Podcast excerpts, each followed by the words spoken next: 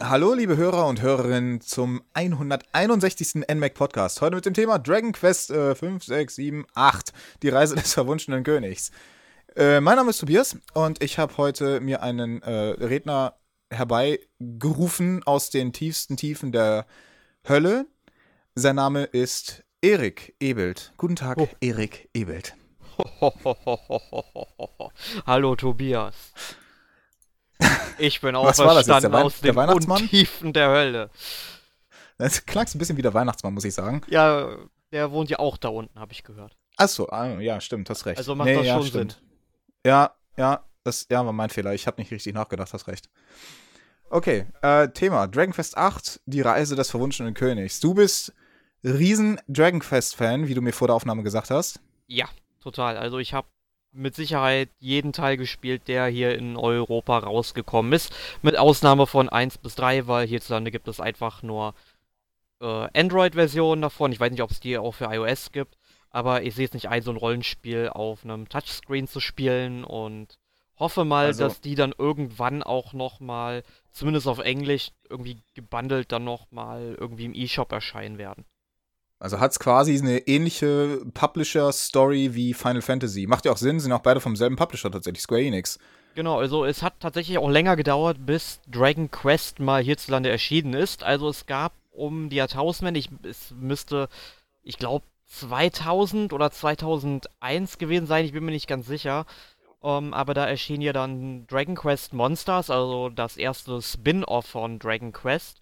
Ähm, das erschien hier, aber das war's dann auch schon. Dann mussten wir bis 2008 warten, bis Dragon Quest 8 ähm, das erste Mal hierzulande für die PlayStation 2 erschienen ist. Aber zum Glück wurden ja alle anderen Teile mit Ausnahme des zehnten Teils, das ist ja ein Online-Rollenspiel, auch nachgeliefert. Das ist wirklich interessant, weil, weil da kennt man wirklich Parallelen zu Final Fantasy, weil bei Final Fantasy gibt es auch einen Teil, der komplett online spielt. Das ist, glaube ich, Final Fantasy ähm, 12, glaube ich. Ja, in Teil 11 und Teil 14 sind Online-Rollenspiele. 11 und 14, genau. Und, und offenbar gibt es das bei Dragon Quest jetzt ja auch, meintest du ja, Teil 10? Genau, seit ein paar Jahren hat da oder laufen die Server halt schon in Japan rauf und runter. Ich weiß gar nicht, ob es mittlerweile eine US-Version davon gibt. Das Ding war irgendwann auch mal für Windows-PC geplant. Kann gut sein, dass das in Japan auch schon draußen ist. Aber ich gehe nicht davon aus, dass wir hier Dragon Quest 10 noch bekommen werden. Weil das ist schon einige Jahre auf dem Markt und Dragon Quest ist hierzulande ja die deutlich kleinere Marke als Final Fantasy. In Japan ist es ja genau umgekehrt. Wir äh, wirklich? Wirklich. Also in ähm, Dragon Quest war ja auch damals dafür verantwortlich, unter anderem, dass der Release des Spiels, oder das war glaube ich auch bei Final Fantasy sogar der Fall, ähm, dass die den Release des Spiels dann auf den Samstag gelegt haben, damit halt die ganzen Schüler nicht die Schule schwänzen.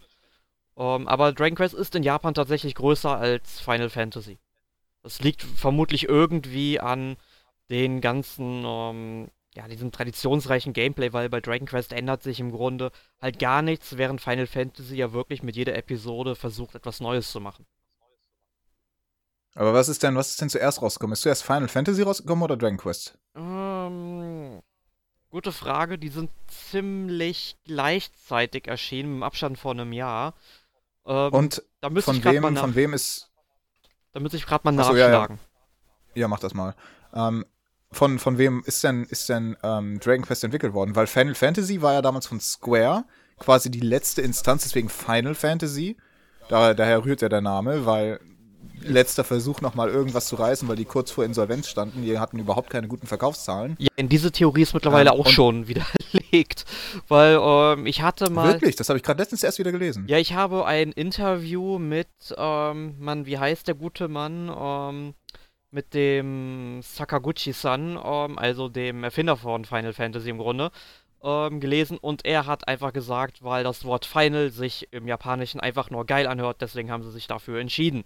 Und es gab halt dann die Legende einfach, weil es dann eben tatsächlich das letzte Spiel von Square hätte sein können, weil die ja kurz vorm Bankrott standen. Ähm, ja, aber dann haben sie sich halt dafür entschieden. Aber der Teil, dass sie kurz vorm Bankrott standen, der ist ja schon, schon richtig, weil das lässt sich ja mit Zahlen belegen. Ja, das ist komplett richtig, aber halt diese Intention dahinter, dass es genau deshalb ähm, so sein soll. Also, wenn der Erfinder das sagt, dann glaube ich dem das irgendwie. Ähm, aber man, man, man, muss halt dazu sagen, ähm, man muss, ich wollte gerade sagen, also wenn du auch den, wenn du hier ähm, Miyamoto und, und, und, und, Ja, ja. und Co. Glauben schenkst von wegen, ja, Zelda, Zelda erscheint 2015 Weihnachten, aha. ja, ja gut, das sind ja noch Pro, äh, Prognosen, ne? Aber wenn die mir dann halt, ähm, wenn man halt da fragt, was denn Links Nachname ist, gibt's ja momentan irgendwie die Diskussion und dann heißt es halt so ähnlich Link, wie, Link. Ja, ja, wie, wie bei ähm, Super Mario. Ich meine, bei Super Mario wurde es ja dann mit dem Kinofilm dann auch irgendwie belegt. Also Mario Mario und Luigi Mario. Ähm, Das finde ich eigentlich voll lustig. Ja. Luigi, Luigi Mario. Ja. Super. ja, ich, ich überlege gerade auch mal, wie sie dann Waluigi und Wario damit einbringen würden. Sind das dann irgendwie dann Cousins oder so? Das weiß man. Oder Klone, böse Klone? Keine Ahnung. Das wurde ja auch nie irgendwie geklärt. Da müsste Nintendo auch mal eine Begründung für abliefern. Und da kriegt man halt so eine Begründung, ja, dass Link ja kein Mensch ist und deswegen ja auch so irgendwie nicht unbedingt Nachnamen braucht und so weiter. Ah, Ja, Na gut. äh, Ähm, ja. Naja, äh, egal. Wieder zurück. Hast du was gefunden? Ja, also Dragon Quest ist 1986 released worden, während Final Fantasy 1987 erschienen ist. Also Dragon Quest Das, hat ähm, also Jahr mehr auf dem Buckel. Das ja, okay, das hätte ich nicht erwartet. Aber ja, das, das unterstützt auf jeden Fall die Aussage, dass Dragon Quest auf jeden Fall bekannter ist, in Japan zumindest, als Final Fantasy. Weil Final Fantasy hat ja wenigstens fast regelmäßige Releases in, in, in Nordamerika gehabt, im Gegensatz zu Dragon Quest, wie du ja meintest. Ähm, Ja gut, aber Final Fantasy erschien ja dann, ähm, gut, da, da gab es, also in Amerika gab es sowohl Final Fantasy als auch Dragon Quest Releases. Fürs NES und fürs. Boah, beim Super Nintendo bin ich mir gar nicht mehr sicher. Also es gab auf jeden Fall Dragon Quest 1, das hieß in den Vereinigten Staaten ja Dragon Warrior ähm, zunächst. Und das ist auf jeden Fall erschienen. Ich weiß allerdings nicht, wie es jetzt bei den ja, nachfolgenden ähm, Titeln jetzt gewesen ist, ob die dann damals auch schon für NES und Super Nintendo in Amerika erschienen sind.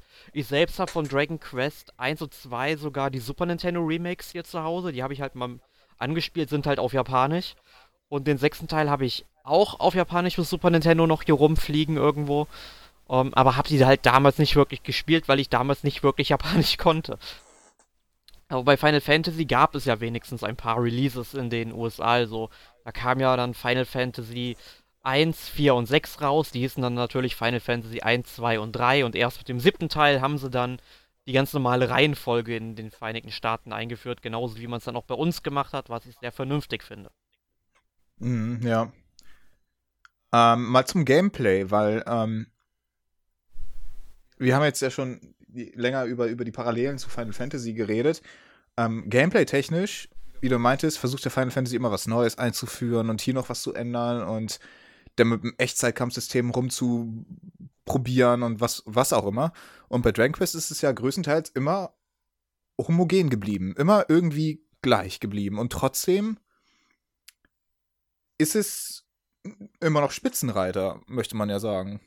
Ja, Was äh, zumindest in Japan. Wobei es jetzt natürlich in dem europäischen und amerikanischen Markt auch stark nach vorne geht mit Dragon Quest.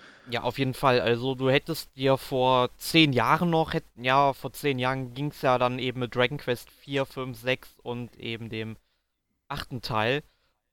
Ähm, ich habe vorhin, glaube ich, gesagt, dass Dragon Quest 8 2007 erschienen ist. Ist das nicht ein bisschen zu spät? Ich glaube, das kam 2004 schon raus. Ich habe mich da, glaube ich, vorhin total vertan, weil Das würde, 2004 würde mehr mit Sinn machen. Ist ja ein PS2-Spiel Ja, gewesen Ge- damals. Genau, also da habe ich mich dann eben ähm, in der Jahreszahl gehört. Ich, mir fällt ja gerade ein, dass ja 2008 schon äh, Dragon Quest 4 für den DS dann hierzulande erschienen ist.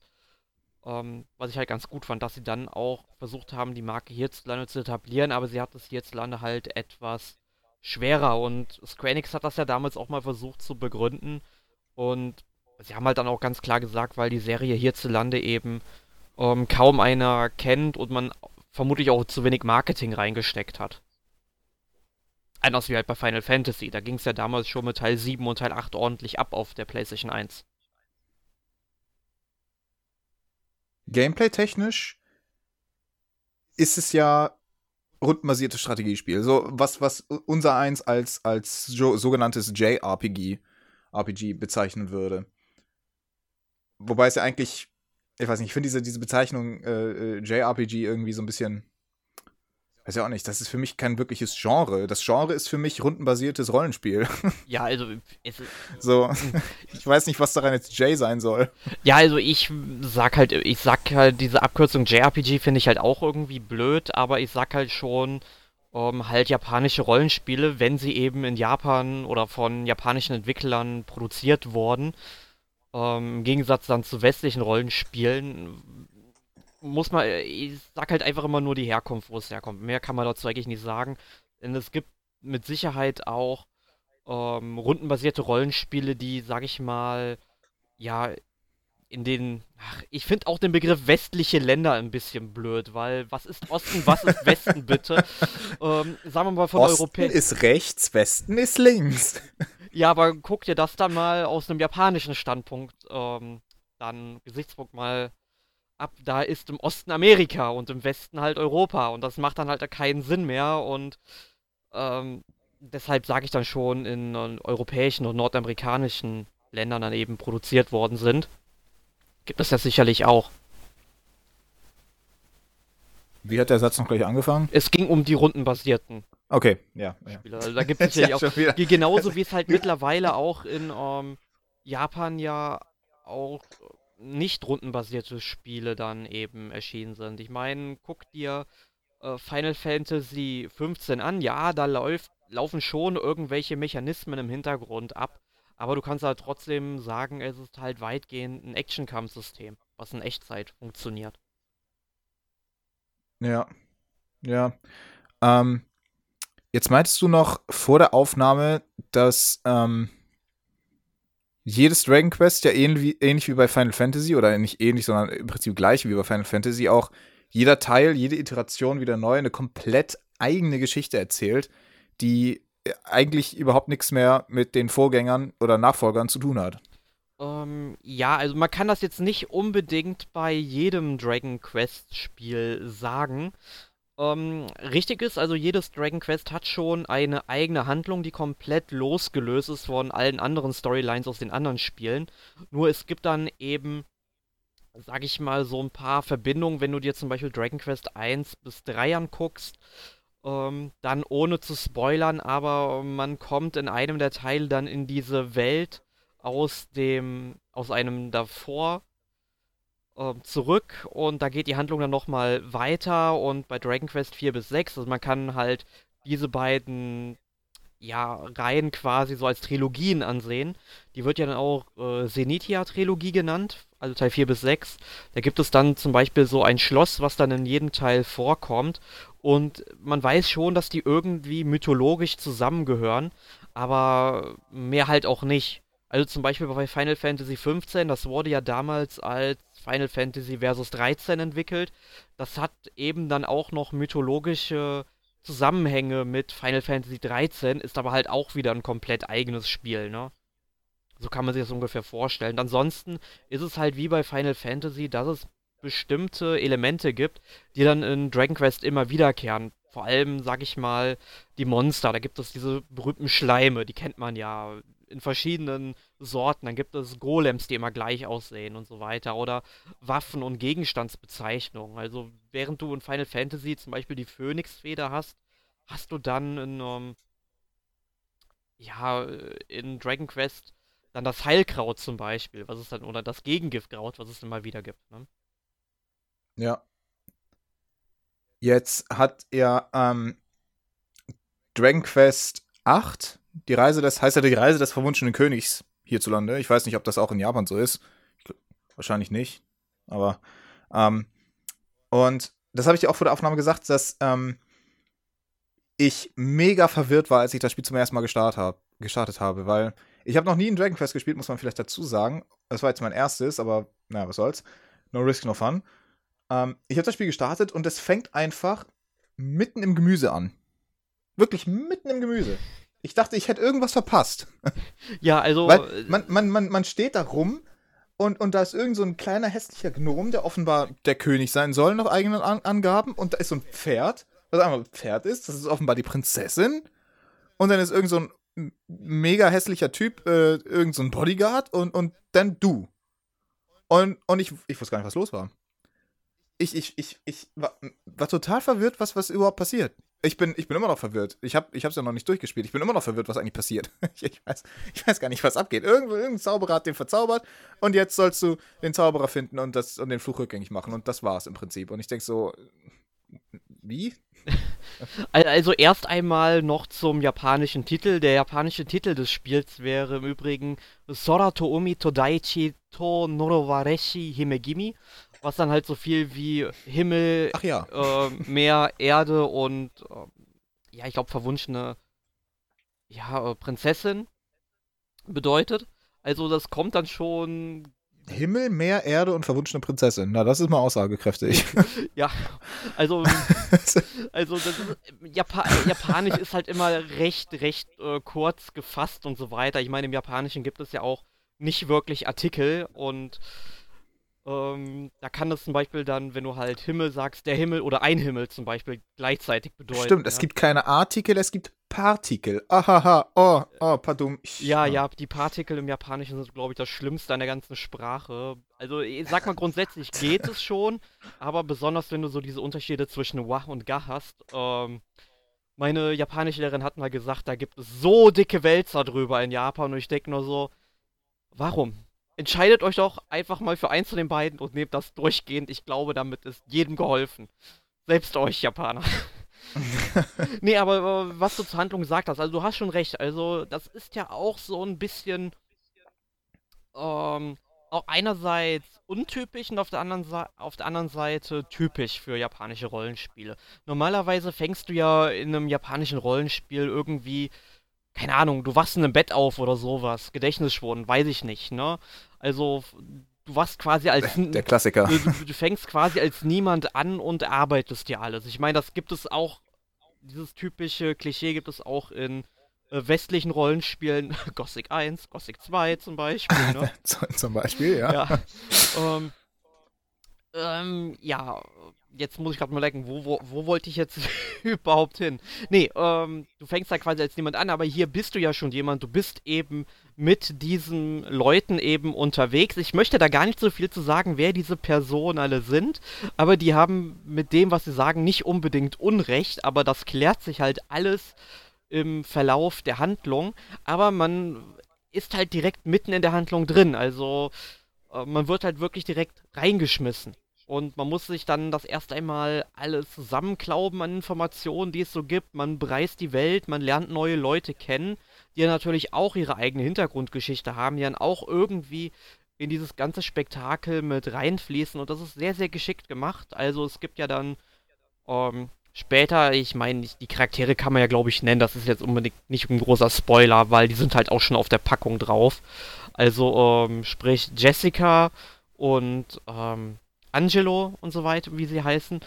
Ähm, ja, die haben dann halt auch ihre Hintergrundgeschichten, die halt auch sehr, sehr interessant sind.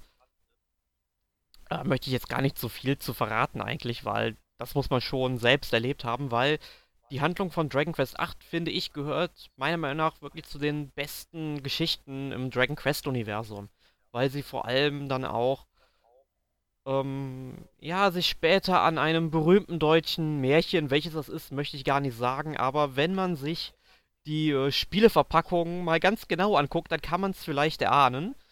Also wer sich nicht spoilern lassen will, sollte vielleicht nicht genau auf den Hintergrund schauen.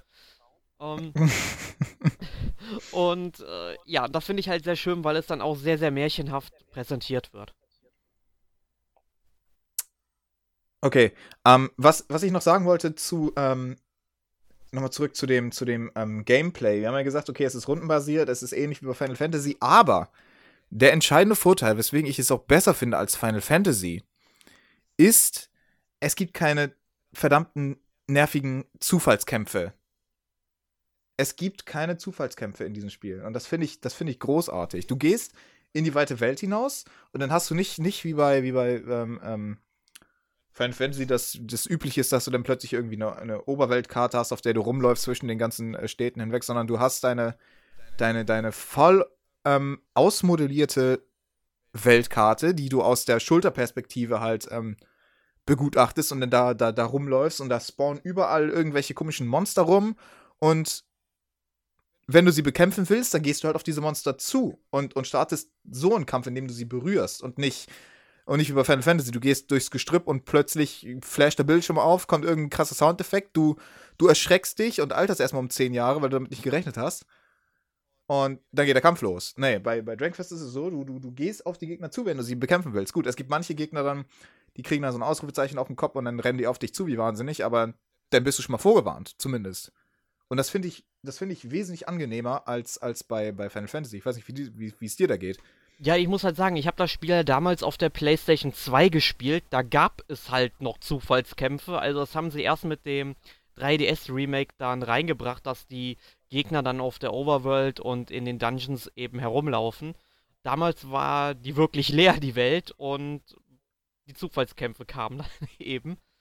Also das ist so eine Neuerung vom 3DS. Also mich stört eigentlich beides nicht, weil ich damals schon halt auf dem Super Nintendo eben mit Rollenspielen angefangen habe und da kannte man eben nichts anderes. Also ich bin damit aufgewachsen. Aber, aber, aber grundsätzlich äh, finde ich es schon besser, wenn die Gegner halt rumlaufen. Ich meine, wenn man dann wirklich leveln will, dann kann man sich ja selbst entscheiden auf, und auf die Gegner auch zurennen. Ich denke mal, es gibt ja auch nicht gerade wenig Gegner, die da irgendwie ersichtlich sind, oder? Nee, nee, nee, nee, nee. Also, das Gute ist ja, du siehst ja auch, mit welchen Gegnern du dich anlegst. Das heißt, wenn du irgendwie einen, einen bestimmten Gegner eigentlich nicht sehen willst, weil einfach nur nervig ist und dafür im Verhältnis zu seiner Nervigkeit einfach zu wenig XP oder sowas gibt, dann gehst du einfach drum herum und nimmst einen anderen Gegner. Das ist ganz entspannt. Ja, ich kann, und dann gibt es ja noch diese. Ich, ich ja? kann mir höchstens vorstellen, weil es gibt ja in Dragon Quest immer diese Metall- und Flüssigmetallschleime, die ja besonders viele Erfahrungspunkte geben. Und die sind halt recht flink. Und ich denke mal, dass die dann auch auf der ja, um, ähm, Oberwelt dann eben auch so schnell sich bewegen, dass man die vielleicht gar nicht einholen kann, dass das vielleicht ein bisschen schwieriger ist, anstatt dann einfach, dass die eben durch einen Zufallsgenerator einfach mal ausgewählt werden. Kann ich mir vorstellen, dass es da ein bisschen angenehmer ist. Ja gut, sowas habe ich tatsächlich noch nicht gesehen, also das, was du meinst. Ja, du bist ja auch noch ganz am Anfang von dem Spiel. Du hast ja gesagt, du hast... Also, du, wie, also bitte. Du, du, du, hast vier, fünf Stunden oder so gespielt, also das Spiel... Ich habe damals auf der PlayStation 2 80 Spielstunden gebraucht, damit ich es durch hatte. War für mich bis das dato längste Dragon Quest. Ich weiß halt nicht, wie es bei Dragon Quest 7 ist. Den habe ich halt seit Monaten leider nicht mehr weiterspielen können. Muss ich demnächst endlich mal wieder machen. Ich habe ja momentan ein bisschen mehr Zeit. Ähm, ja, Hört der Satz da auf? Der bei dem M-Ja? Ja, das ist, das ist halt so mittlerweile schon wie im Japanischen. da sagen die, die Japaner sagen auch total auf Ga am Ende, ja, und ich sage mittlerweile total auf Ja, so damit die Leute denken, oh, ja, jetzt bist du dran. Also, du bist dran, Tobi. okay, okay, okay, okay. Ähm, was ich, was ich eben noch äh, sagen wollte, bevor du da angefangen hast, über deine komischen Flüssigmetallschleime zu reden, ähm, dass es ja auch äh, besondere Gegner gibt. Die, die werden auch besonders vorgehoben tatsächlich in der, in der Spielwelt. Die, die haben dann entweder ein Leuchten um sich herum oder irgendein so ein, äh, Symbol über ihrem Kopf rumschweben. Und wenn du die bekämpfst, die sind meistens ein bisschen schwieriger als normale Gegner, aber ich weiß nicht, ich habe jetzt bisher nicht gemerkt, dass sie sonderlich schwieriger sind. Ein bisschen, ja, aber nicht, nicht groß schwierig. Äh, schwieriger. Äh, und wenn du die besiegst, dann, dann kriegst du plötzlich richtig viele Erfahrungspunkte und ziemlich gute, äh, gute Sachen normalerweise. Da gibt es noch diese, diese, ja, diese seltenen Gegner, die dann äh, seltene Chance haben, dann mal irgendwie zu spawnen in der Welt.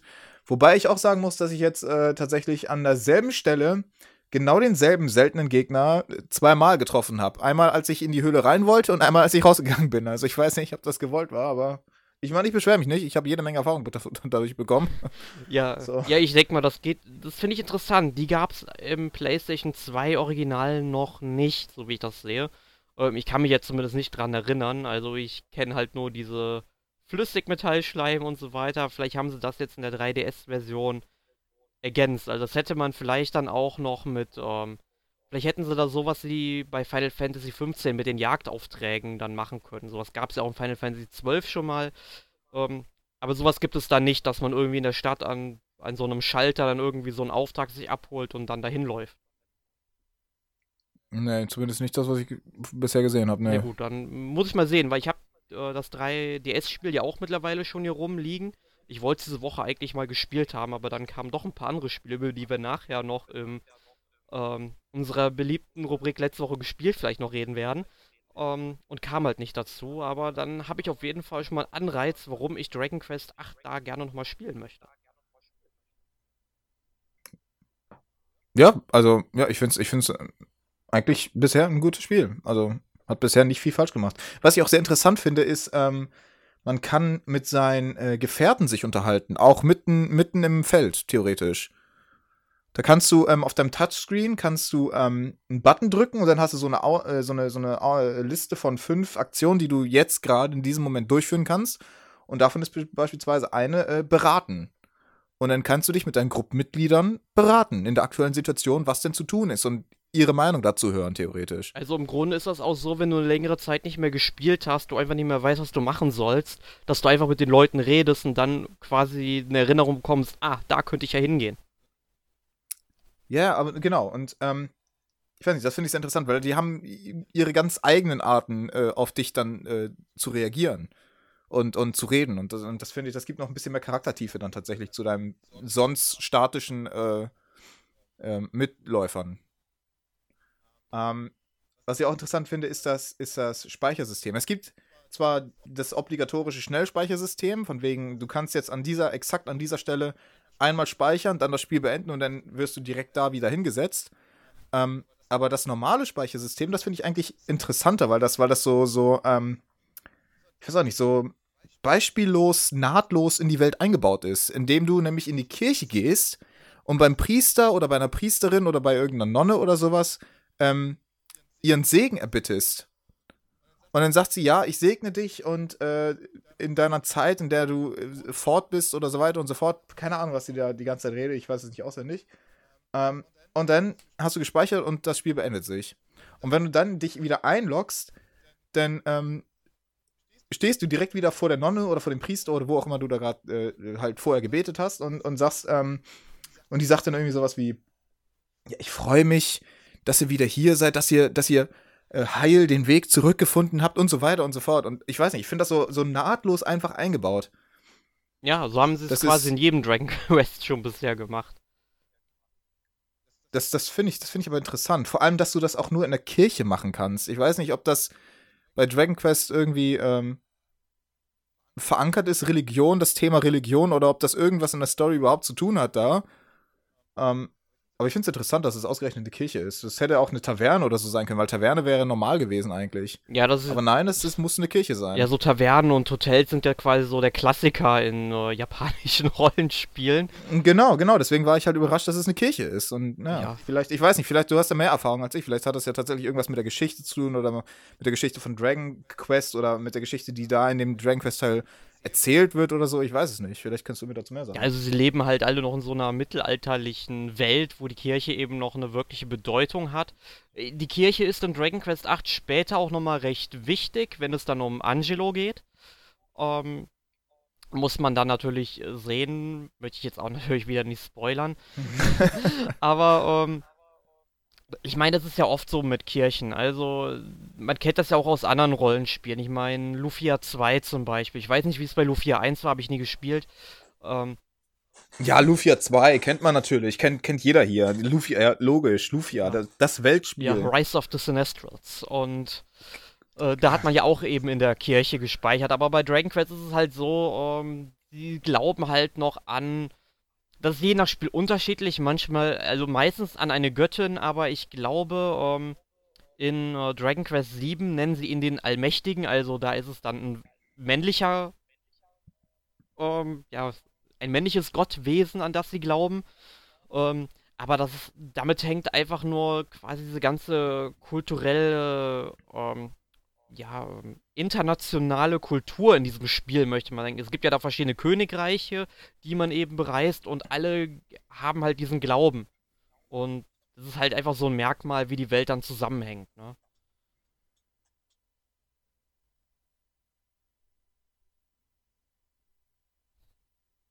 Ja, finde ich, find ich auf jeden Fall ähm, interessant, die Wahl.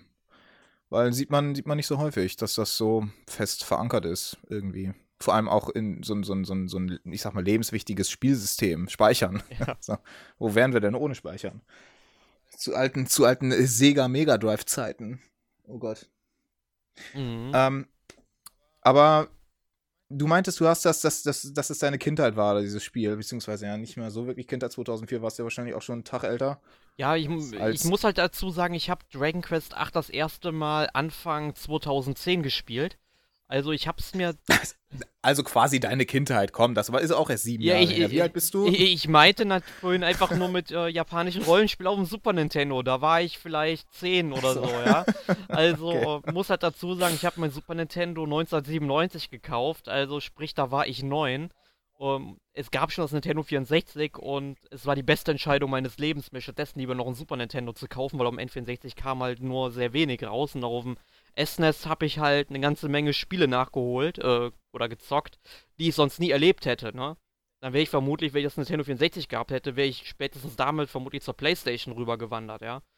Ähm, ähm, ja, aber da habe ich dann eben ähm, 2010 das erste Mal Dragon Quest 8 gespielt, also, obwohl ich es mir schon 2007 mit der PlayStation 2 gekauft hatte, aber ich habe es halt immer irgendwie vor mir weggeschoben, ne? Ja, ja.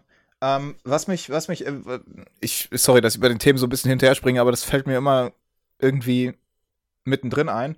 Ähm, mich, mich nervt in, in Dragon Quest äh, warte, warte, 5, 6, 7, 8, ja. Ich, ich habe immer das Zeichen, die römischen Zahlen vom Kopf, aber ich muss die erstmal um, umrechnen. also 8, Dragon Quest 8. Ähm, da nervt mich jetzt, also zumindest bei dem 3DS-Dingens, dass, dass du die Kamera mit den, mit den Schultertasten steuerst. Das ist, das ist irgendwie ungewöhnlich. Ich meine, das war damals schon auf der PS2 bei beispielsweise Kingdom Hearts 1 so. Da hat es mich aber auch gestört, muss ich sagen. Das ist einfach, ich weiß auch nicht, so, mh, mm, so ein bisschen klobig irgendwie. So, ah. Weißt du, was ich meine? Ja, ich, ich weiß sehr gut, was du meinst. Ich überlege gerade mal, wie es bei ähm, Dragon Quest 8 damals auf der PlayStation 2 war, ob man das auch über die Schultertaste gemacht hat oder ob das auch über den rechten Stick funktioniert hat ich glaube, ich, ich könnte mir durchaus vorstellen, dass es genauso funktioniert wie bei Kingdom Hearts 1, weil da hast du es nämlich auch auf der PS2 über die Schultertasten gemacht und das war auch richtig eklig. Das haben sie dann noch eingesehen und das bei Kingdom Hearts 2 besser gemacht, aber da, naja, der Schaden war angerichtet. ja, so. gut, ich habe zum Glück die ganzen Kingdom Hearts Spiele für die PS3, also ähm, da werden sie. Na gut, da hast du das Problem dann nicht mehr, ne? Ja, äh, dann nicht mehr. Also ich habe die noch nicht gespielt, also muss ich halt noch machen. Jetzt bringen sie schon wieder die äh, Portierung für die PlayStation 4 raus, so komplett. Und ich denke mir, so toll. Warum habe ich mir das damals alles geholt? Genauso wie mit dem HD-Remake von Final Fantasy X. Und ähm, ja. Ähm, nee, aber bin ich auch nie so der Fan von. Und ich habe auch, halt auch gehört, dass die 3DS-Fassung von Dragon Quest 8 ja auch gar nicht den Tiefeneffekt vom 3DS unterstützt. Also das. Ähm, teilweise. Teilweise? Ja, teilweise. Also wenn du, wenn du normal spielst, in der Oberwelt oder in irgendeiner Stadt bist oder, oder sonst irgendwie sowas machst, dann tatsächlich ist der 3D-Effekt komplett ausgeschaltet. Ähm, aber wenn du, wenn du beispielsweise, ähm, ich weiß gar nicht mehr, ich hab's gerade nicht im Kopf, ich glaube, entweder wenn du ähm, einkaufst, äh, einkaufst, so, nicht kaufst, what the fuck, äh, wenn du einkaufst oder auf dem Kampfbildschirm bist, dann kannst du 3D theoretisch, glaube ich, anschalten. In irgendeinem von diesen beiden Dingern kannst du es anschalten. Aber normal ist er aus die ganze Zeit. Also, wo ich bei mich dann auch frage, so, okay, wenn ihr es schon die ganze Zeit aus habt, warum zum Teufel schaltet ihr das in diesen komischen Sequenzen dann an? Das könnt ihr euch gleich sparen. Ähm, aber, naja. Ja, das ist wirklich sehr cool. Ich meine, ich bin, ich bin, ja, ich bin aber auch sowieso generell jemand, der den 3D-Effekt eigentlich nie nutzt.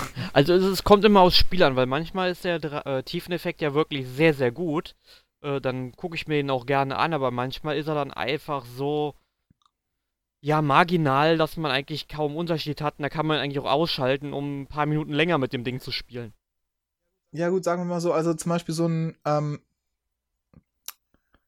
ähm, na, wie hieß denn das Puzzlespiel, was ich damals, damals getestet habe? Ähm, Puzzle and Dragons Z. Mhm. Das hat zwar einen schönen 3D-Effekt gehabt, aber es ist halt absolut nicht notwendig fürs Spiel. Gar nicht. Du brauchst ihn einfach nicht. Genauso wenig bei Dragon Quest. Du brauchst diesen 3D-Effekt nicht. Ganz anders jetzt beispielsweise bei Super Mario 3D Land, was jetzt schon ein paar Tage auf dem Buckel hat. Aber da ist der, finde ich ihn absolut notwendig, diesen 3D-Effekt, damit du das Spiel vernünftig spielen kannst.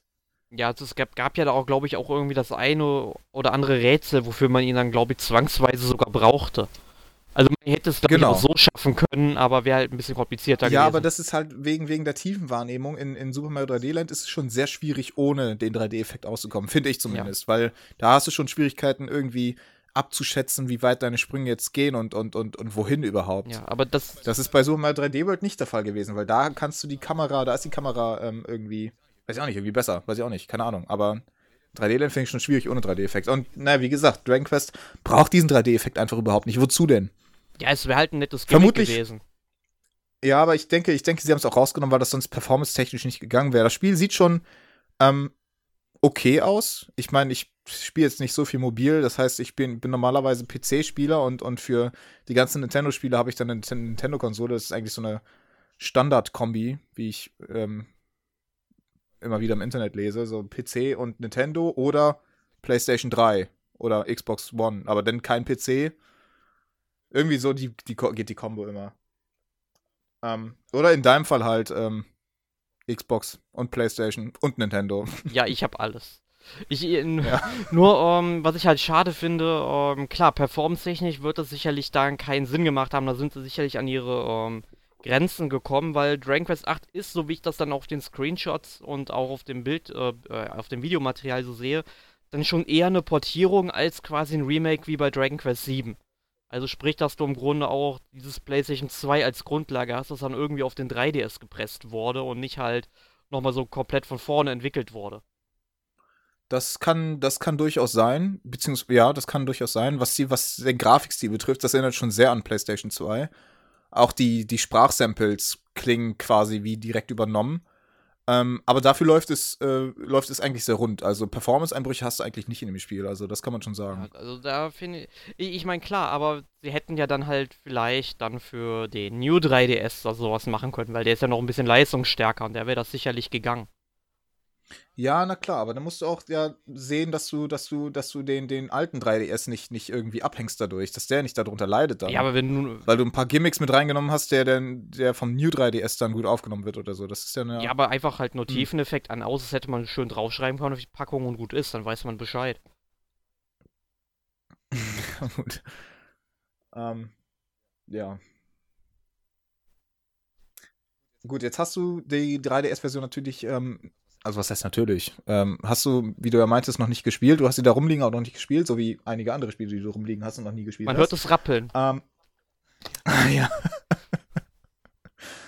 ähm, also kannst du ein Fazit eher für das grundlegende Spiel abgeben und nicht für explizit die 3DS-Version, nicht wahr? Ganz genau. Also ich kann das Spiel auf jeden Fall jedem empfehlen. Es ist ein sehr, sehr, sehr, sehr schönes japanisches Rollenspiel. Es hat eine wirklich sehr märchenhafte Story. Es ist halt dieses typische Dragon Quest Gameplay. Also wenn man ähm, das einmal gespielt hat und das mag, dann mag man halt auch Dragon Quest 8. Ähm, und wenn man es halt noch, äh, noch nie in Dragon Quest gespielt hat, dann kann man mit dem 8. eigentlich sehr, sehr gut einsteigen. Ähm, weil er halt auch wirklich schnell beginnt und nicht wie zum Beispiel Dragon Quest 7 erst einmal so zwei Stunden ähm, eine Geschichte erzählt, bevor man den ersten Kampf hat. Ähm, da geht Dragon Quest 8, da geht es wesentlich schneller zur Sache, was ich auch ganz gut finde. Das erinnert mich an Twilight Princess. ja. Erstmal drei Stunden Intro und Prolog und noch ein Prolog und dann noch ein Minispiel und dann noch ein Prolog und irgendwann bist du dann endlich im ersten Tempel. Ja, ja, also das. Aber die Spiele haben halt dann natürlich große Stärken im Erzählen der Handlung auch. Also Dragon Quest 7 ist am Anfang ein bisschen dichter, also wesentlich dichter erzählt als Teil 8. Aber dafür hat, finde ich, Teil 8 so zum Ende hin raus sehr, sehr viele ja, interessante Momente, die man schon mal erlebt haben soll. Und wenn man halt jetzt irgendwie ein Rollenspiel braucht, mit dem man auch wirklich beschäftigt ist, es gibt ja mittlerweile viele Rollenspiele, ähm, da ist man nach 20, 30 Stunden fertig. Ähm, aber wenn man wirklich lange an einem Spiel sitzen möchte, ähm, und es gibt ja dann auch noch diesen ähm, Alchemiekessel, wo man sich dann noch Gegenstände zusammenbrauen kann und noch ein Zusatzdungeon nach dem Ende und so weiter. Also wenn man das alles erleben will, dass man gut und gerne 80 bis 90 Stunden beschäftigt und da kriegt man ordentlich was für sein Geld. Also ich denke mal, dass auch die 3DS-Fassung halt nicht viel schlechter oder besser als die PlayStation 2-Fassung ist. Der Vorteil ist, man ist eben wesentlich mobiler. Bei der PlayStation 2-Fassung braucht es da halt einen Fernseher dazu. Ähm, ja, aber ich denke mal, macht auf beiden Konsolen sehr viel Spaß. Ja, also ich kann da ähm, nicht, nicht so viel zu sagen oder ich möchte gar nicht so viel dazu sagen, weil ich halt noch nicht so weit im Spiel bin, wie ich dachte, wie ich bin, weil, wie du gerade meintest, man äh, ist erst irgendwie nach 60 bis 80 Stunden durch mit der Geschichte und wenn ich erst irgendwie so sechs bis zehn Stunden reingesteckt habe, dann habe ich ja nicht mal ein Achtel gesehen von dem Spiel. Ja. ähm, also möchte ich da gar nicht so viel mich zu äußern, außer dass ähm, es ist technisch gesehen solide. Es sieht jetzt, es ist jetzt nicht das bestaussehendste Spiel auf dem 3DS, aber das ist man ja gewohnt. Ich meine, gut, wenn man Power will, dann soll man sich gefälligst einen PC anschaffen oder halt irgendwie eine Playstation oder eine Xbox, wenn man dann so Bock auf äh, Specs hat, also auf Hardware. Ähm, dann spielst du ja nicht auf dem 3DS, muss man ja mal sagen. Ähm, aber für, für die Verhältnisse des 3DS sieht es ganz, ganz schick aus. Könnte halt direkt außer PS2 auch kommen, wenn man so möchte. Ähm, es hat Komfortfunktion drin, wie ich jetzt erfahren habe, die auch gar nicht Teil des, des Originaldingens war, wie beispielsweise, dass die Gegner auf der Karte tatsächlich physikalisch spawnen und nicht einfach random äh, Zufallskämpfe sind. Was ich sehr schön finde, weil, ja, man, kann, man kennt inzwischen meine Einstellung zu Zufallskämpfen. ähm, ich habe mich früher, da muss ich mal kurz dazwischen rauen, ich habe mich früher als Kind, als ich Pokémon Blau auf mein, auf mein Game Boy Color gespielt habe, nee, es war gar kein Color, auf meinem normalen Game Boy Pocket, ähm, ich habe mich immer sowas von erschreckt, oder erschrocken, erschrocken, ne? Ich habe mich immer sowas von erschrocken, wenn ein Kampf gestartet hat, wenn ich durch hohes Gras gegangen bin und plötzlich flasht der Bildschirm auf, richtig Panik ich habe mich immer richtig erschrocken, muss ich ganz ehrlich sagen. Ich habe mich immer tierisch erschrocken. Irgendwann wollte ich dieses Spiel nicht mehr weiterspielen, weil ich mich nur erschrocken habe, wenn irgendwas passiert ist. Ja, da also. irgendwann habe ich, irgendwann habe ich dann trotzdem weitergespielt, aber ohne Ton. Ja, ja also äh, erschrocken habe ich mich nicht, aber ich gebe geb gerne zu, dieser Ton, der da ähm, kommt, womit ein Kampf dann eben beginnt bei diesen alten Pokémon-Spielen. Also das, das kann schon gruselig sein, das stimmt schon. Ja, das, also, ja, ja, ja. Ich, ich weiß nicht, ich habe mich immer erschrocken, weil es so plötzlich war, aus dem Nichts heraus. Das ganze Spiel ist die ganze Zeit ruhig und dann hast du deine komische Düdelmusik die ganze Zeit im Hintergrund und plötzlich, wum, Flash in die Fresse. Und ich habe mich jedes Mal erschrocken. Jedes Mal. Ich weiß nicht warum. Ich bin einfach ein sehr schreckhafter Mensch. Äh, was, was gut zusammenpasst, weil ich eigentlich, eigentlich bin ich Horrorspiel-Fan. Ähm, vielleicht, weil ich, weil ich so leicht ähm, mich erschrecke, ich weiß es nicht. Wahrscheinlich. Ja, ich sag ja nur die um. Hunde in Resident Evil, die durchs Fenster springen. Also da habe ich mir damals fast in die Hose gepisst, als ich das erlebt habe. ähm, ja. So.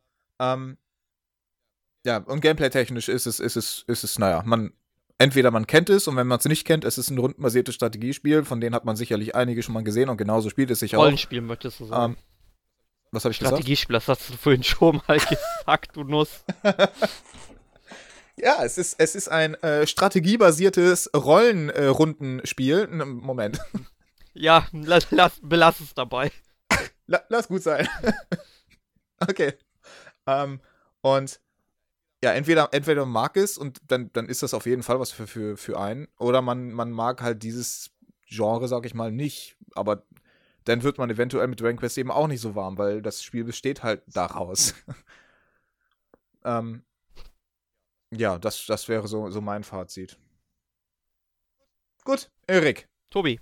Dann kommen wir zu deiner, deiner, deiner Lieblingszeit äh, hier im Podcast. Mm. Was hast du denn, was hast du letzte Woche gespielt? Die Frage ist eher, was habe ich nicht gespielt? Oh Gott. Also ich. Gut, ich hole mir einen Kaffee und bin in 20 Minuten wieder da. Du kannst einfach reden. nee, nee, so lange wird es nicht dauern. Also ich habe ein paar Sachen gespielt. Also ich muss mal gerade überlegen, ob ich das noch alles auf die Reihe bekomme. Ich habe doch unseren Redaktionsplan noch offen. Hast du nicht Klausuren geschrieben? Ich habe eine Klausur geschrieben am, am Montag und danach ging es natürlich ordentlich ab, ne? da, danach ist die Situation plötzlich eskaliert. Ja. Nonstop. Ja, dann habe ich halt erst einmal äh, Castlevania Dracula X gespielt, ähm, Super Nintendo Spiel. Ähm, ich wusste tatsächlich bis Oktober 2016, äh, also letzten Oktober, ähm, wo es halt diese Halloween-Rabatte im eShop für die Wii U gab. Da habe ich es momentan auch schon mal geholt für 3,50 oder so. Ähm, ich wusste gar nicht, dass es neben äh, Super Castlevania 4 dann noch ein Castlevania für Super Nintendo gibt. Und ähm, das ist quasi eine Portierung von Castlevania Rondo of Blood vom Turbo Graphics 16. Ähm, und das ist eines meiner Lieblings-Castlevania-Spiele und das macht auch Ähm, auch auf dem Super Nintendo jede Menge Spaß, beziehungsweise hier auf der Virtual Console vom New 3DS. Ist natürlich mega knackig. Ähm, hat dann noch ein Passwortsystem, was ziemlich nervig ist, aber zum Glück kann man nach jedem Game Over im Grunde im letzten Level nochmal starten. Das finde ich ganz gut. Ähm, dann habe ich gespielt Bomberman 94, auch so ein TurboGrafx 16 Spiel für die Wii U. Ist halt Bomberman, ne? Also ich habe da ein bisschen was im Einzelspielermodus gemacht und dann halt den Mehrspielermodus ausprobiert, so ein bisschen als Vorbereitung für Super Bomberman R, wo wir beide uns sicherlich gegenseitig stundenlang in die Luft sprengen werden. Oh ja. Sofern, sofern Oh ja. es denn bei mir finanziell dann noch für eine Switch reicht. Das steht momentan leider auch wieder auf einem anderen Blatt. So knapp ist halt immer ein bisschen ärgerlich, wenn du dann irgendwie halt über der Regelstudienzeit bist und du zwar einen BAföG-Antrag gestellt hast, aber das BAföG-Amt dann nach einem halben Jahr dann sieht, oh, du hast gar keinen Anspruch auf BAföG, also kriegst du keins. Ähm, das, Oh, scheiße. ja, und äh, sind dann halt so 6000 Euro, die mir jetzt in einem Jahr fehlen. Muss ich halt gucken, äh, wie ich das Ganze kompensieren kann, ob ich mir die Switch ja noch leisten kann. Aber gut, was habe ich noch gespielt? Ähm, Gradius kennt man ja. Ich weiß gar nicht, wie es eigentlich korrekt ausgesprochen wird. Gradius oder Gradius? Ähm, ich habe keine Ahnung, ich kenne das Spiel nicht. Ja, es ist halt so ein 2D-Spiel. Du fliegst halt in so einem Raumschiff und ballerst halt alles ab, was sich bewegt. Ähm, wird natürlich durch den Schwierigkeitsgrad sehr limitiert. Du hast nämlich nur quasi, oder du hältst nur einen Treffer aus, sagen wir es mal so, sobald du also von irgendeinem Projektil getroffen wirst, tot. Also am nächsten, zurück zum letzten Kontrollpunkt. Und da man, Also sowas wie, ein- wie ein Bullet-Hell-Shooter oder was? ja, im Grunde, und dann hast du eben drei Versuche. Wenn die weg sind, fängst du halt am Anfang des Spiels wieder an, ne? Also, das ist halt ein ordentlicher Arcade-Titel, den man halt nicht wirklich damals für die Heimkonsole angepasst hat. Das muss man dazu Den, sagen. den gibt's doch auch, ähm, da habe ich, glaube ich, letztens ein Video, den gibt's auch für NES Classic, oder? Ja, ich meine, das. für NES Mini meine ich. NES Classic Mini oder wie der heißt. Keine Ahnung. Ich, ich, ich meine schon, ja. Ich meine schon, dass es da drin ist, die NES-Version. Ähm, das ist jetzt die TurboGrafx 16-Version, die ist natürlich ein bisschen anspruchsvoller. Aber ich meine, alles, was so in die Richtung R-Type gibt, damit kannst du mich begeistern. Ich finde die Spiele toll, aber ich bin auch nie wirklich gut drin, das muss ich leider dazugeben. Aber ich mag die Spiele halt, weil sie mich halt irgendwie in so eine Zeit zurückversetzen, die ich nie wirklich erlebt habe. Weil, äh, mal ganz im Ernst, hast du hierzulande mal irgendwelche Arcade-Automaten gesehen? Äh, beim McDonalds in der Kinderwelt diese komischen iToy-Dinger von PlayStation 2, gilt das auch? Nein, also ich kann mich nur mal erinnern, was mein Bruder mir, meine ich, mal erzählt hätte, dass bei uns in der Dorfkneipe Ende der 80er noch ein Donkey Kong-Automat stand. Ähm, ja, das hätte ich gerne mal erlebt gehabt, aber sonst ist die einzige Erfahrung, die ich mit einem Arcade-Automaten hatte, da war ich 1994 oder so auf Ibiza im Urlaub mit den Eltern und da war dann halt irgendwie so ein ich, ich weiß nicht, ob ich kann sein, dass das Streets of Rage oder so war, was man da gespielt hat. Ich durfte es halt, glaube ich, einmal spielen oder so. Aber dann fand meine Mutter, dass es zu brutal sei oder sowas. Und dann. Da müsstest du doch irgendwie sechs gewesen ja, ja, sein, oder? Ungefähr. Und ich habe es, glaube ich, auch damals nicht wirklich verstanden, wie man es steuert oder so. Also keine Ahnung.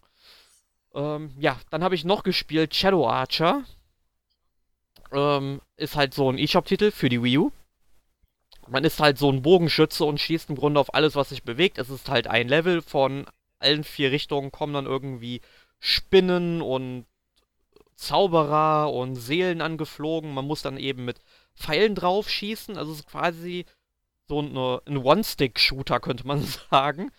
Ähm, allerdings äh, finde ich es halt interessant, weil du da wirklich auch durch die Pfeilanzahl limitiert wirst. Sprich, wenn du einfach so in der Gegend rumballerst und deine Pfeile sind weg, ja, dann kannst du nicht mehr schießen. Ne? Und du musst dann halt schon damit irgendwie haushalten, aber irgendwie äh, funktioniert das Spiel so ein bisschen nicht, weil halt die Pfeile natürlich immer nur zufällig droppen, wenn so ein Gegner besiegt ist. Und wenn man halt Pech hat, dann kann man zwar super gut spielen, aber irgendwann sind halt die Pfeile weg. Ne?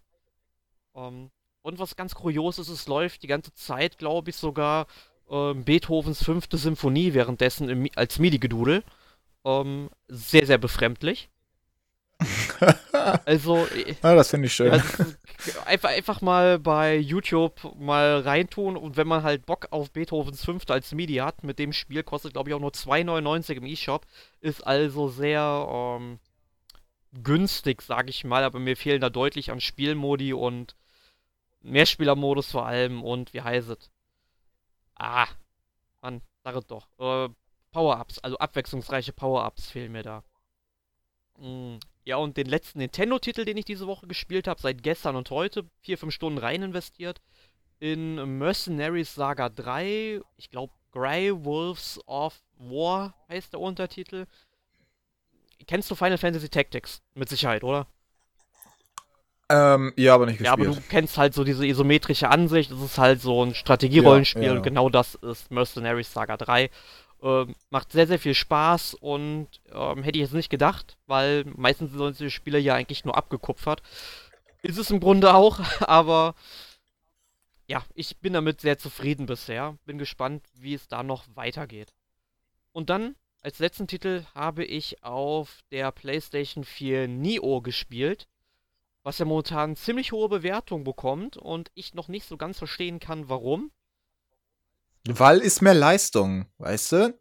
Das hat wieder geupgradet. Ich verstehe, ich verstehe, warte, ich muss kurz einen Rant loslassen. Ich verstehe Leute nicht, die sagen, ja, aber PC musst du ja immer wieder upgraden und diese Leute holen sich jetzt eine PlayStation 4 Neo, was eine geupgradete PlayStation 4 ist. Und sonst eigentlich nichts anderes macht. Ich verstehe es nicht. Wirklich was aber nicht. jetzt nicht sehr viel mit Neo zu tun hat, glaube ich. Das Spiel heißt Neo. Ach so, ich dachte, du redest von der neuen PlayStation-Generation. Nein, nein, von, dann hätte ich ja PlayStation 4 Pro gesagt.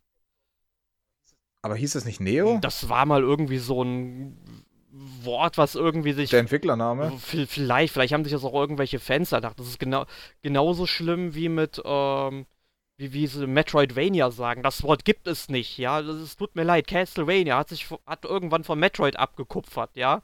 Man, man, kann nicht sagen, dass beide Genres irgendwie jetzt als Metroidvania bekannt sind. Tut mir leid. Also das, das regt mich auch immer so auf.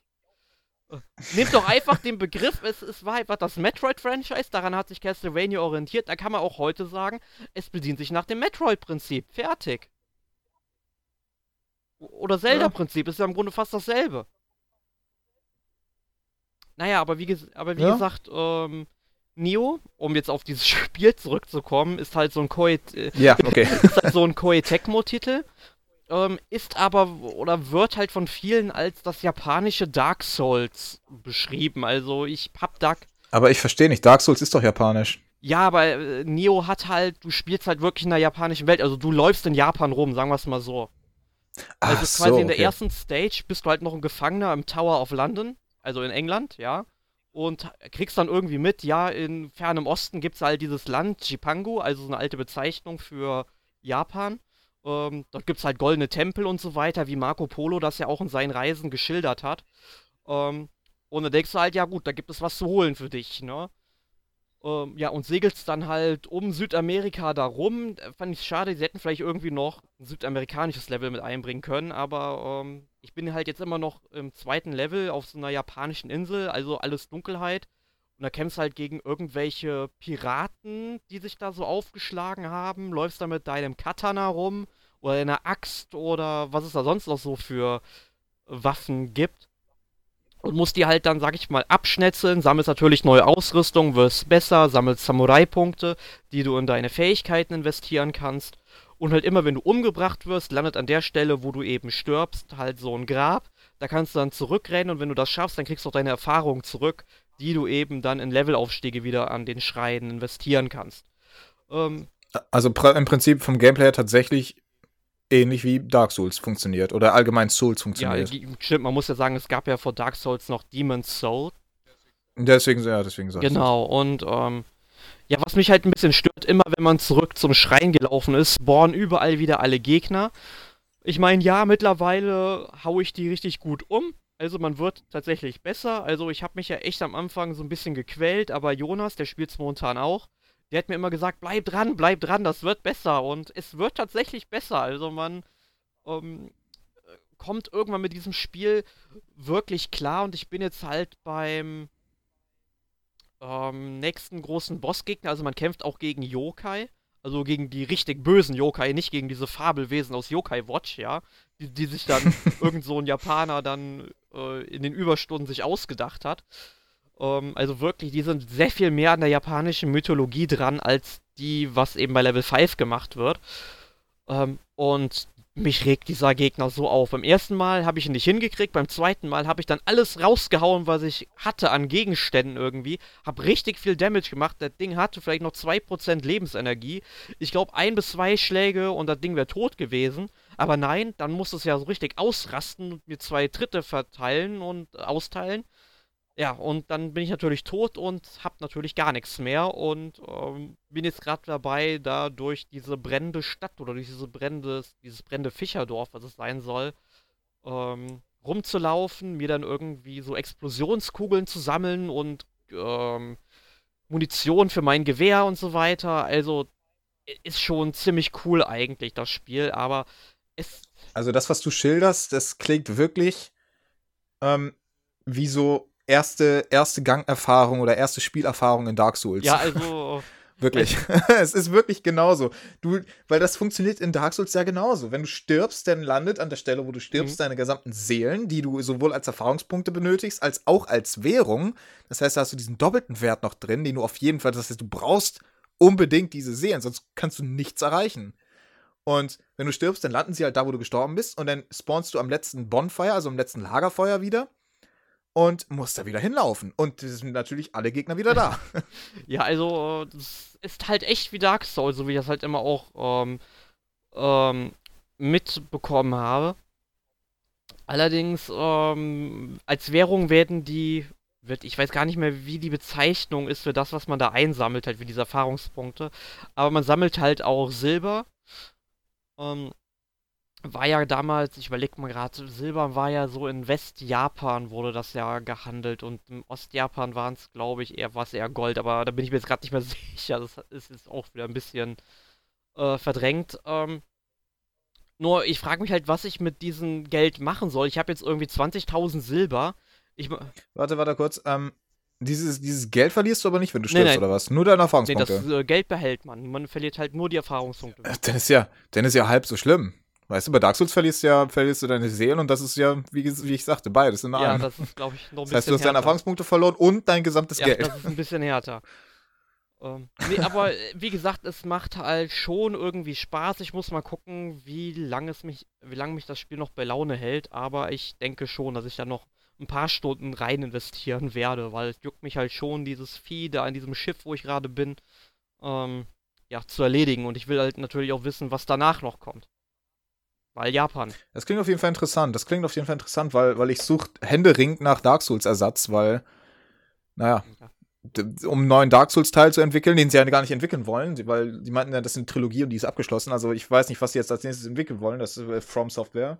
Aber da, da, um, um die Wartezeit zu überbrücken, sucht man natürlich nach Alternativen. Ja, dann brauchst du aber eine PlayStation 4. Und das klingt interessant. Ist das, ich wollte gerade sagen, ist das exklusiv wahrscheinlich? Äh, ne? Bisher schon, aber es gibt, glaube ich, mittlerweile, die Entwickler haben, glaube ich, schon gesagt, wenn die Leute es auch für den PC haben wollen, wenn sich genug melden, dann überlegen wir uns das mal. Und mal ganz im Ernst, es ist ein Koei Tecmo-Spiel. Die letzten Koei Tecmo-Spiele kamen halt alle irgendwann nochmal für den PC. Ich wollte gerade sagen, aber es wundert mich, dass es von Koei Tecmo ist. Ich dachte, die können nur Musu. ja, hat mich auch ein bisschen gereicht. Also von der, von der Steuerung her fühlt es sich tatsächlich auch so an, wie, die, wie der Charakter läuft und so weiter, vom Widerstand her, ne? Aber ja, hat, hat mich Ja, das ist interessant. Interessant, dass wir jetzt auf dieser Note enden, ähm, weil ähm, das, was ich letzte Woche gespielt habe, ähm, also ich habe nicht so viel Zeit gehabt, weil ich noch im Gegensatz zu dir immer noch Klausuren schreibe, auch nächste Woche noch.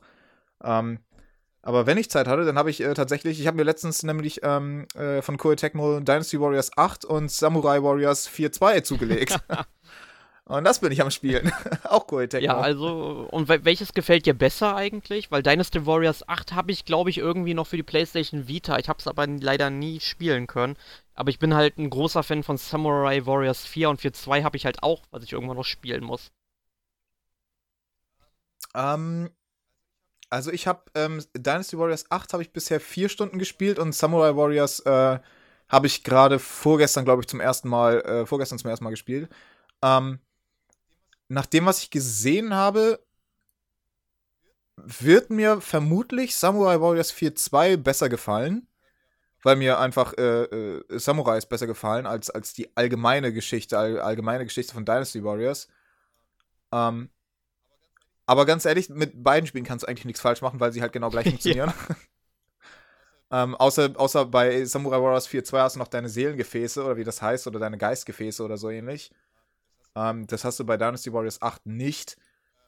Ähm, aber ich bin auch nur zu diesen ganzen Warriors-Spielen gekommen, weil ich, äh, wie wahrscheinlich viele andere, Hyrule Warriors gespielt habe. Also in dem Sinne war das schon eine, eine sehr gelungene Promo der Warriors-Spiele von Koei Tecmo, dass sie Hyrule Warriors ja, gemacht haben. so war es ja auch bei mir damals. Ähm, also das, das ist bei mir voll aufgegangen, diese Promo, weil ich bin ein Riesenfan von Hyrule Warriors und ich dachte mir aufgrund, allein aufgrund meiner, meiner ewig langen Spielzeit bei Hyrule Warriors, dachte ich mir, hey komm, ich kann mir doch mal ein anderes Spiel von denen auch mal angucken. Also habe ich mir Dynasty Warriors 8 und Samurai Warriors 4.2 geholt. Und was mir direkt aufgefallen ist, dass Dynasty Warriors 8 und Samurai Warriors 4.2 wesentlich komplexer sind als Hyrule Warriors. Dass Hyrule Warriors so ein bisschen, ähm, ja, dumped down, möchte ich fast dazu sagen, ist für, für, die, für die allgemeine Masse an, an Spielern. Weil ähm, du hast so viele Möglichkeiten bei Dynasty und Samurai Warriors, ähm, auch was, was, was Spezialattacken und was, was auch immer betrifft. Das ist unfassbar. Was du da alles, alles, alles loslassen kannst an Kombos. Ich meine, da war ja Hyrule Warriors, hat da schon nicht mit gegeizt, aber Dynasty und Samurai Warriors, die, die übertreffen das meiner Meinung ja, nach also, noch bei weitem. Ich, da gibt es halt auch wesentlich mehr Charaktere und ähm, sie haben die alle noch so ein bisschen ja, populärkulturell aufgepeppt, möchte man sagen. Also da gibt es später, ich weiß nicht, ob du die Charaktere schon kennst, dann. Ähm, also ich kenne bei Dynasty Warriors spiele ich momentan die ganze Zeit als Lubo. Und in Samurai Warriors ähm, mache ich momentan. Ähm, Shit, hab den Namen schon wieder vergessen. Ich kann mir die ganzen japanischen Namen alle immer nicht merken, die sind mir viel zu kompliziert. ja, das ist Tolle sind halt so. Äh, Lubo kann ich mir merken, weil das schön kurz ist. ja, es sind halt alles so historische Persönlichkeiten, die sind der ja, sag ich mal, in der Geschichte Japans bzw. Geschichte Chinas dann bei Dynasty Warriors ähm, gegeben hat. Ja gut, aber gut, man muss sagen, das ist schon ein bisschen äh, krass dann dargestellt. Ja, und so wird die Geschichte auch nicht gewesen sein. das ist schon ein bisschen drastisch dann, ja. finde ich. Also, wie der teilweise abgeht, der Lubo, das ist ja dieser dunkle, ich weiß nicht, ob du es gespielt hast. Nee, nee, also Dynasty ähm. Warriors leider nie.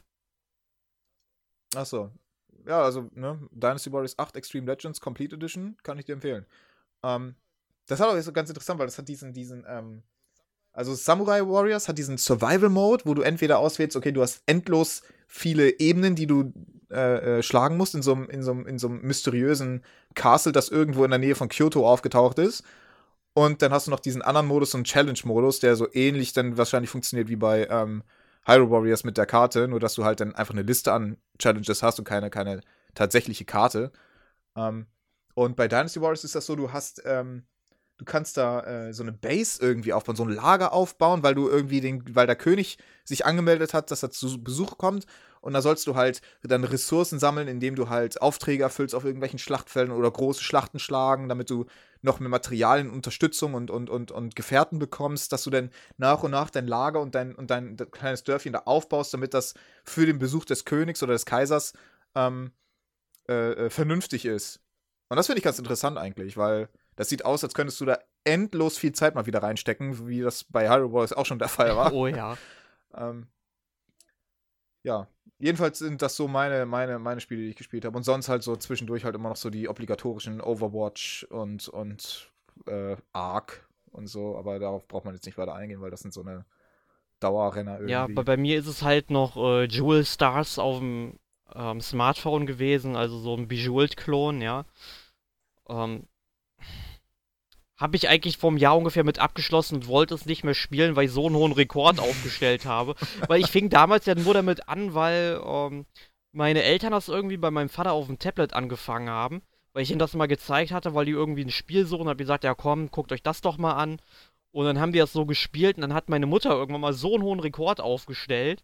Und das konnte ich einfach nicht auf mich sitzen lassen, der dass die besser ist als ich. Und dann habe ich halt die Messlatte jetzt so hochgelegt, wo ich selbst nicht mehr drankomme. Ja, ich habe mal einen Rekord mit 242.000 oder so aufgestellt und das Beste, was ich jetzt in der letzten Woche erreicht habe, war 143.000 oder sowas. Ja, und ich will einfach wieder dahin kommen. Ich will vielleicht sogar die, einfach erstmal die 250 knacken. Und wenn ich die 250 knacke, knacke ich auch die 300. Aber dann ist gut.